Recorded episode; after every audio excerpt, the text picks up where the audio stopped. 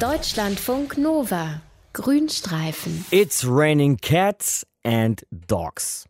Das ist ein echt schönes Sprichwort, finde ich. Hört man äh, häufiger in Großbritannien, wenn es richtig heftig regnet, aber da kommt natürlich trotzdem immer noch nur Wasser vom Himmel und nicht wirklich Katzen und Hunde. Ne? Auf der anderen Seite hört man immer wieder, ja, in, äh, ich sag mal, schrägen Boulevardzeitungen und weirden Websites hört man das, aber auch immer wieder in seriösen Quellen, dass Fische, Frösche oder andere Tiere tatsächlich einfach so, mir nichts, dir nichts vom Himmel fallen. Und was an diesen Stories dran ist, wollen wir besprechen mit unserem Tierexperten Dr. Mario Ludwig. Hey Mario. Hallo Markus. Also es kommt tatsächlich vor, dass Tiere vom Himmel fallen? Also das passiert jetzt nicht gerade täglich. Das kann aber wirklich durchaus mal vorkommen. Also zum Beispiel Dezember 2020, da hat der Wetterdienst in Florida wirklich eine sehr obskure Wettermeldung rausgegeben, also eine Wettermeldung der tierischen Art. Nämlich die Bürger sollten doch bitte schön aufpassen, weil in den nächsten Tagen da könnten schon mal bewusstlose Regua Leguane von den Bäumen fallen. Okay. Und wer möchte schon, dass ihm so ein 9 Kilo schwerer Leguan auf den Kopf fällt? 9 Kilo wiegt der Leguan? Ja. Nee, das braucht man echt nicht, wenn der dir auf den Schädel äh, drauf trümmert. Aber was sollte die Meldung? Und warum kam die bitte schön vom Wetterdienst vor allem? Also das hat einen relativ einfachen Grund. In Miami ist es ja normalerweise auch im Winter warm, aber da waren die Temperaturen so auf minus 1 bis plus 4 Grad zurückgegangen, ganz untypisch für Miami. Und so niedrige Temperaturen, das vertragen Leguane, die sehr wärmeliebend sind, nur sehr schlecht. Die sterben jetzt nicht, aber die verfallen dann in so eine Art starre Zustand. Das ist wie so eine Betäubung.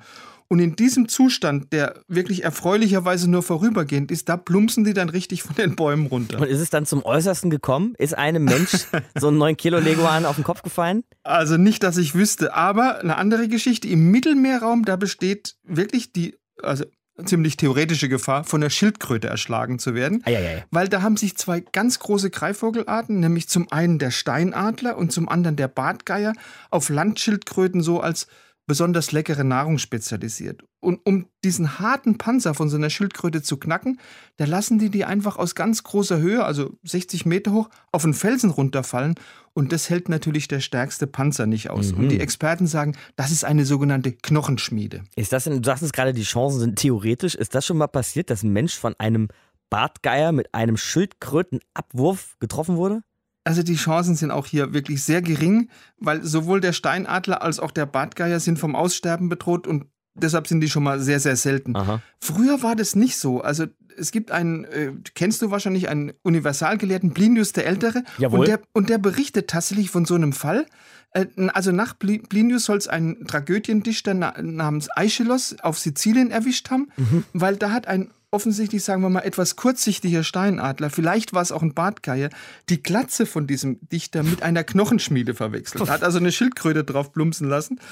Ob das jetzt aber tatsächlich so stattgefunden hat, das ist in der Wissenschaft ziemlich umstritten. Plinius der Ältere, es werden Erinnerungen an Lateinunterricht früher wach. Mario, jetzt kommen wir bitte aber zu den Fischen und Fröschen, ja, die Ja. angeblich wirklich ab und zu vom Himmel fallen. Ist da was dran?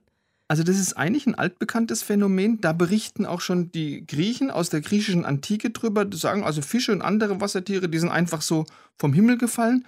Und es gibt auch aus der Neuzeit wirklich ganz viele vertrauenswürdige Berichte, die zum Teil auch filmisch dokumentiert worden sind und die du auch bei YouTube angucken kannst. Mhm.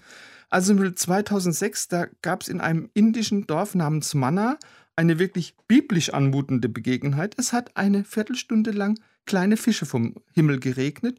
Und ähnliche Wahnsinn. Phänomene, die hat man auch in Australien beobachtet, in Mexiko und auch bei uns in Europa, in Malta. Also ich schmeiße jetzt sofort YouTube an und suche das raus, Mario. Bis Musst du. dahin, sag mir mal, gibt es da eine Erklärung für?